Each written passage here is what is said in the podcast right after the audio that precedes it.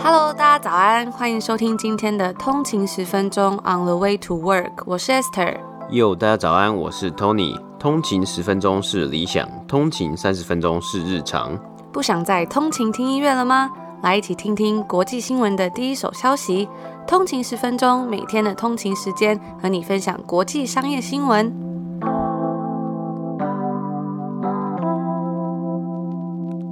大家早安，今天是四月二十三号，星期五，又到了一个礼拜工作日的最后一天，欢迎回来通勤十分钟。大家早安。那昨天的节目一开始啊，我们有跟大家讲说，别忘了要 CLS，真的是很久没有讲这句话了。那如果长期有在收听这个节目的通勤族呢，应该有发现，我们以前很常跟大家说，他记得 CLS 哦，就是 Comment Like and Share，然后记得追踪我们的 Instagram 账号 on the 一个底线 Way to Work。没错，就觉得还蛮怀念的哎，真的是哎，不知不觉就有点忘记这件事。昨天其实还很怕会讲错。那我们今天一样话不多说，大家要记得 CLS。那我们就是。赶快进入今天的美股指数吧。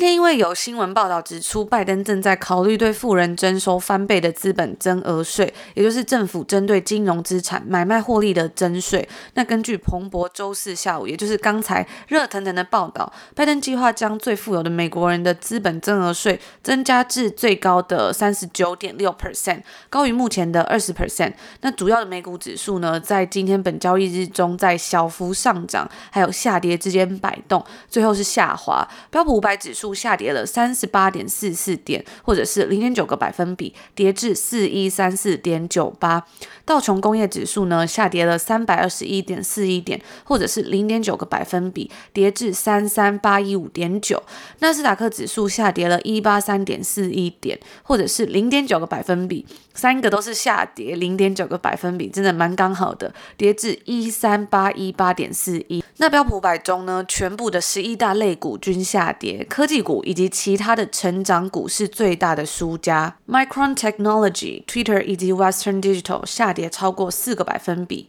保德信金融集团的首席市场策略师表示说，这次计划中的加税并不出乎意料，但是呢，股市的下跌是一个下意识的反应。虽然加税不让人感到意外，但是呢，因为这个消息让它变得更加的立即，因此呢，市场就会出现反应。那除此之外呢，在全球其他地方的投资者依然然继续分析着财报啊，以及各种劳动力市场的数据。许多投资者对于股票前景保持乐观，但是越来越担心疫情的病例激增可能会推迟经济重新开放的活动。印度在周四报道表示，新感染的人数是世界上单日上升幅度最大的一天。那随着财报季的持续进行中啊，接下来我们要分享一些公司他们的财报数据。Equifax 的股价跃升二十八点七八块美金，来到了两百二十一点四十一块美金，涨幅是十五个百分比。那这家专门做信用分数报告的公司呢，在周三的时候提高了全年的财测，并表示啊，希望回购超过一亿美金的股票。另外呢，Blackstone Group 黑石集团的股价攀升了二点六五美金，来到了八十二点九六块美金，涨幅是三点三个百分比。那早前呢，这家私募股权及投资管理公司在第一季是转亏为盈，创下了创纪录的十七点五亿美金的获利。而在盘后呢，有 Snapchat 的母公司 Snap 以及 Intel 发布财报。Snap 的财报啊指出说，由于它的社交平台吸引到了更多的用户，营业额激增，季度亏损收窄，帮助该公司。盘后股价上涨了将近五个百分比，但是呢，另一方面，Intel 则是公布了比较低的季度销售额还有收入。虽然该公司调高了他们今年的财测，但是呢，该公公司的股票仍在盘后交易中下跌了两个百分比。而部分的投资者啊，对于今年后几季的经济还是保持一个比较警惕的态度。Global Investment 的 Senior Portfolio Manager 就表示说，之后没有了这个刺激经济支票以及一些补助的措施之后啊，将会有什么样的结果？其实还是有很大的不确定性的。那在经济的方面呢，申请是申请失业救济人数的人达到了疫情以来的另一个低点，五十四万七千人。那这样子的下降呢，也表明了劳动力市场其实正在增强。而在债券市场的部分呢，十年期美国国债殖利率从周三的一点五六六个百分比降至一点五五四个百分比，与债券价价格相反的殖利率呢，已经从三月底的高点，也就是一点七四九个百分比有所下降了。那以上呢，就是今天的美股指数播报，以及一些公司今天发布的财报数据。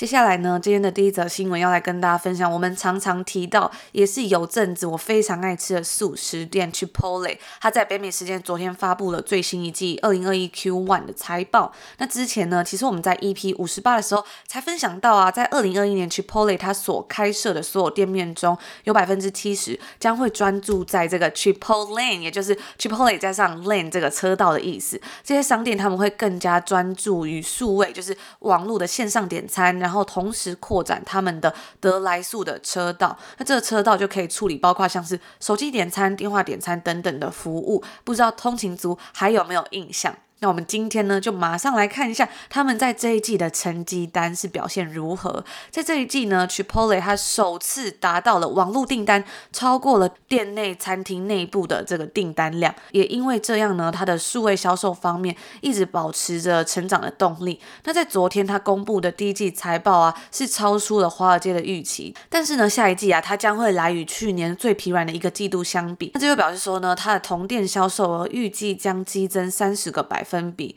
而在盘后交易中呢，Chipotle 的股价上涨不到一个百分比。接下来我们就来看看它这一次的财报数据，对比早前华尔街的预期比较。那根据 Refinitive 的分析师的数据啊，Chipotle 的 EPS 调整后的每股盈余呢，也就是代表说它每一股能够赚多少钱，来到了五点三六块美金。那对比预期的四点八九块美金，也算是击败了预期。在收益的部分来到了十七点四亿美金，跟华尔街所预期数字是一样的，符合预期。第一季的净收益为一点二七一亿美金，及每股的四点四五美金，高于去年同期的七千六百四十万美金。由于它的公司重组，再加上餐厅资产减值，也就是餐厅的可回收金额低于它账面价值而造成的损失，再加上呢，因为疫情导致的相关成本，还有被迫要关店的损失，每股收益是下降了九十一 cents。不计上这些项目。目该公司每股盈余为五点三六块美金，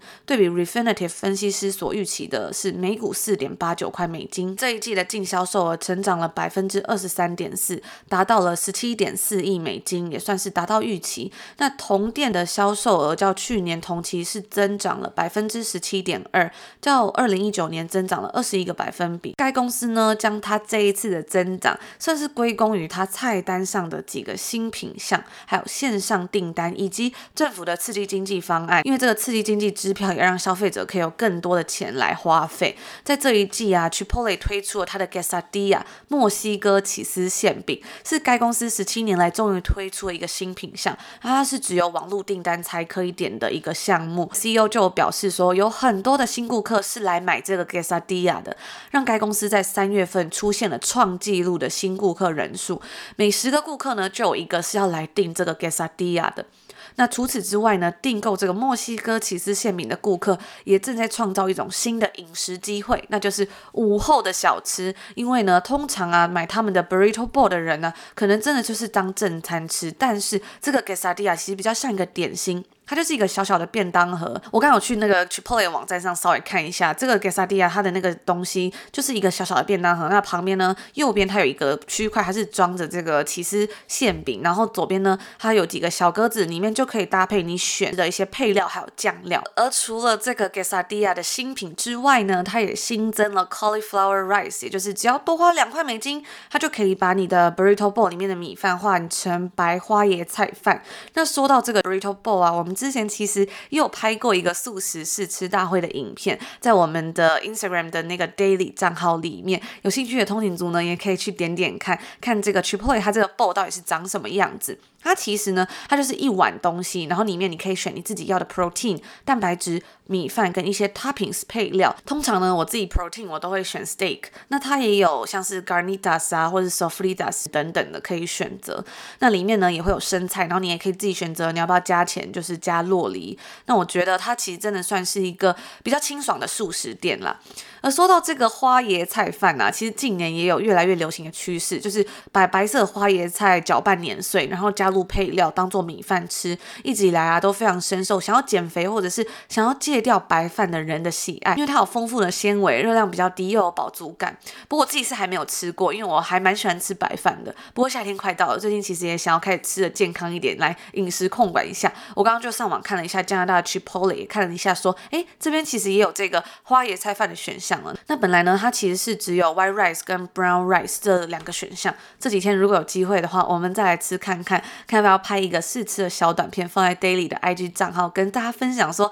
它这个东西吃起来到底怎么样啊？跟它的 Burrito Bowl 到底有没有相配？如果大家有兴趣，也可以跟我们分享一下。那不小心有点聊得太开心了，变成分享实际了。我们再回到这个财报的部分，网络订单，Chipotle 的网络订单呢，在本季度增长了一倍以上，占总销售额的百分之五十点一。网络取货订单呢，对于公司来说，其实是比外送或者是亲自到餐厅下单还更有利可图的。该公司的 CEO 就表示说，他们早前将外送的价格提高了四。四个百分比，以抵消高昂的外送平台成本，这让他们在第四季的外送菜单平均价格是提高了百分之十三。不过啊，该公司的 CTO 技术长在接受采访的时候就表示说，他们并没有因此感受到很大的阻力。因此呢，他认为啊，客户其实是了解说，你如果想要体验这个便利呢，总是会带来比较高昂的成本的。那其实我自己也有发现呐、啊，有时候在点 Uber Eats 或是 DoorDash 一些外送平台的时候，它的菜单跟实体菜单的那那个。价格真的是会有一些不一样的地方，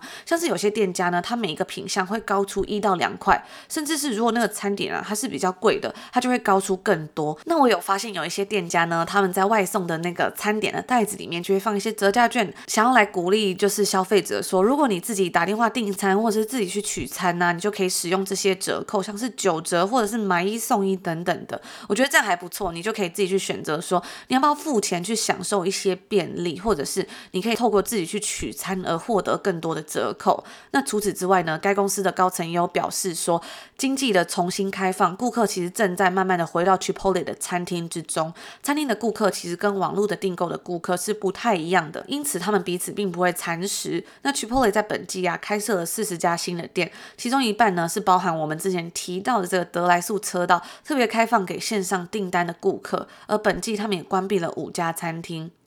由于疫情所带来的不确定性，该公司是拒绝提供二零二一年今年接下来的销售增长预测。Chipotle 预计啊，今年总共要开设两百家新的店面，也预计呢，在今年晚些时候要针对他们的新菜单，在不同的市场进行测试。那以上呢，就是今天跟大家分享这个我非常喜欢的一家速食店 Chipotle 它的财报分享。好，接下来今天的第二则新闻呢，我们让这个则新闻呢也算是一个追踪报道啊，就是我们在上个月啊，大概是在三月二十三号的时候，我们有报道过。Canadian Pacific 加拿大太平洋铁路，那它的股票 ticker 是 CP 呢？这间公司它是想要用两百五十亿美金的价格来收购另外一间铁路公司，也就是 Kansas City Southern，那美国堪萨斯城南方铁路。我们那时候有讲过啊，这将会是今年呢到目前为止最大的一笔交易，两百五十亿美金。而且这真的是一个很大的新闻啊，不是这个不单单只是这一笔交易金额很大，而是如果我们那时候有讲过。如果通过了监管机关的批准啊，这个新的公司呢是成为就是可以拥有连接美国、加拿大还有墨西哥的这个铁路和货运铁路网啊。那其实前几天呢、刚好应该是礼拜二的时候，我刚好在看股票的时候，Kansas City Southern 它股票啊是直接在 S M P 五百里面飙了一波啊。我就想说，那到底发生什么事情呢？这间公司啊，它的股价是从周一收盘的两百五十六块美金啊，是直接飙升到周二收盘的时候呢，已经到了两百九十。块美金左右，今天收盘是小跌了零点三六个百分比，来到两百九十五块美金。那为什么会有这样子的涨幅呢？原因就是啊，因为加拿大另外一间铁路公司 Canadian National Railway 啊，加拿大国家铁路公司股票代号是 CNR。那以营收规模来说，这间公司算是加拿大最大的铁路公司啊。那该公司在周二的时候呢，他宣布一样，他们要提出收购的要求。等于就是要参加竞标我们上述提到的 Kansas City Southern 的堪萨斯城南方铁路公司啊，并且呢，他们是要以每股三百二十五块的价格，其中有包括现金和股票的方式呢来收购啊。那其实这个价格比当初加拿大太平洋铁路公司提出的价格还高了二十一个百分比啊。等于说，整个交易案之中啊，最后的价值会达到超过三百亿美金啊。那关于加拿大国家铁路公司呢，其实有一个还蛮特别的事啊，它其中的一个非常大的股东，大家一定不陌生，那正是比尔盖茨，微软的创办人啊。那根据许多报道指出啊，其实也不太难理解为什么他会投资这个铁路公司嘛。其实很多富豪呢也喜欢投资铁路公司，像是巴菲特，他也有投资铁路公司啊。那除此之外啊，其实也算是半开玩笑就是拥有铁路或者火车嘛，你有火车不算是一些可能有一些人小时候的梦想嘛，就很梦幻呐，对不对？那其他的原因啊，也包括像是比尔盖茨，他其实就是身处于科技这个从科技的领域还有科技的类股之中出生的嘛，那他当然可能对于他自己本人个人的投资还有自己的 foundation 基金会的投资来说，如果要以资产的这个多样性啊，还有资产的配置来说的话，他如果去投资一间铁路公司，其实算是一个很。好的，去 diversification 多元化，或是去 hedge the risk，或是去把这个整体的风险来降低啊，这样子让每一个东西，就是每一个领域，它都有机会去投资到。那以加拿大国家铁路公司这一次最新的收购案，还有收购要求之中啊。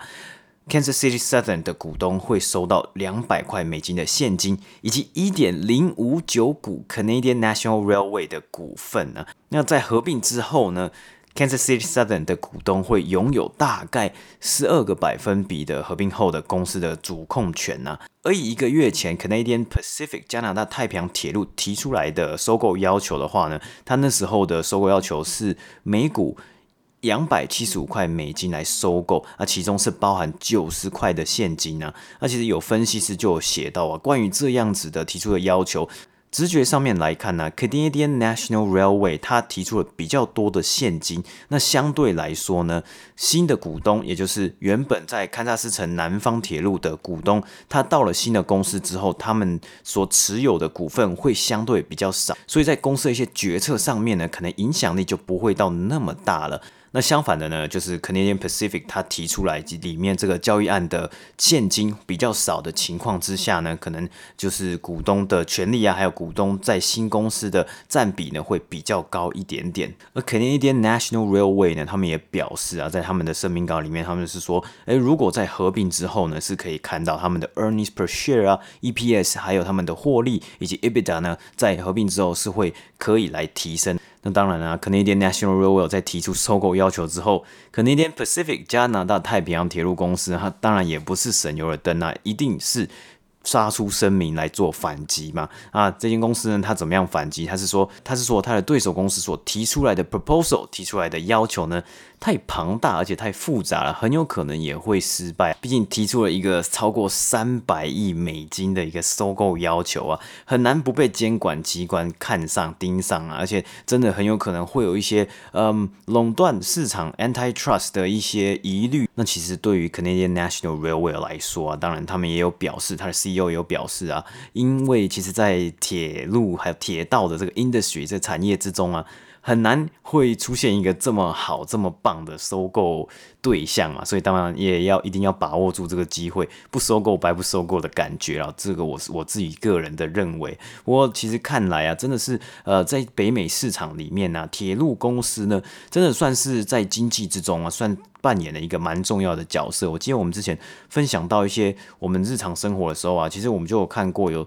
有遇到过，像是在家具啊，你去订家具的时候，在温哥华订家具，它有的家具公司它的仓库是在 Montreal 蒙特娄，那这也是 Canadian National Railway 的总部所在地，所以它是真的直接用火车从蒙特娄一路这样子由东岸到西岸运到温哥华，那当然它要的时间会比较多啊。那除此之外呢，像是这些铁路公司啊，它运送。很大一部分的货品呢，是一些 commodities，像是加拿大产了很多木材嘛，那也需要用铁路来运。还有例如在 Ontario 安大略省，就是多伦多的所在省份啊，其实有蛮多的汽车工厂，所以有一些车子呢也会用铁路的方式从加拿大生产之后呢，直接运到美国。那根据 Bloomberg 的报道来说，Canadian National Railway 呢，它其实它的触角呢，它是有延伸，它是跟 Kansas City Southern 有几段铁路是有重叠，但没有没有那么多。不过它的铁路呢，是从 Ontario 然后一路延伸，从伊利诺州就是芝加哥这个地方一路延。伸下去，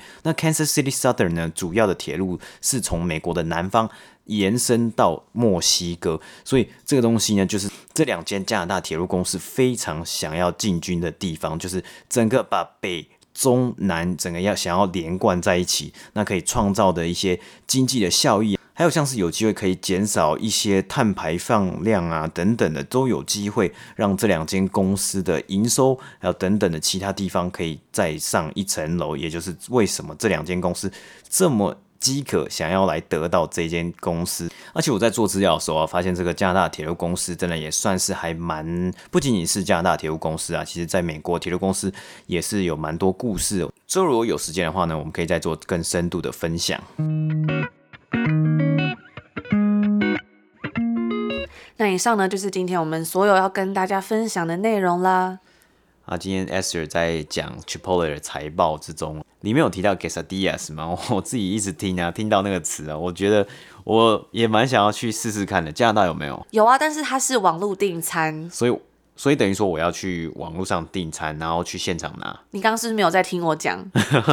没有认真收听，好像没有很认真。但是他就是说，他是完全给这些 digital orders 的消费者嘛，他就是专门做这个网络。嗯、我觉得其实他这个策略还蛮厉害的啦，就是也算是另开了一个渠道，因为他们现在真的是很想要发展这个网络订餐，所以他们才会说有七成的新开店面，他都是要做这个专门的得来速车道，就是专门给这些网络订单还有电话订单的人嘛。那他怎么去鼓励消费者去用网络下单？他就是用这个 Quesadilla，我觉得非常酷。嗯，我觉得蛮特别的，因为其实，在很多其实很多素食店都会想要做这个东西嘛，就是手机订餐啊，或是自己推一个 App 订餐啊。像我们之前看到汉堡王做华宝绕路的这个 campaign 的时候呢，他其实最主要他是想要 boost，想要冲他的订餐 App 的下载率啊，就是大家给大家一点 incentive，一点优惠，让他们去。下载汉堡王自己本身的点餐的 App，然后来做订餐嘛。那其实，在这个案子里面，在这个 case 里面呢，Chipotle 是直接推出了一个。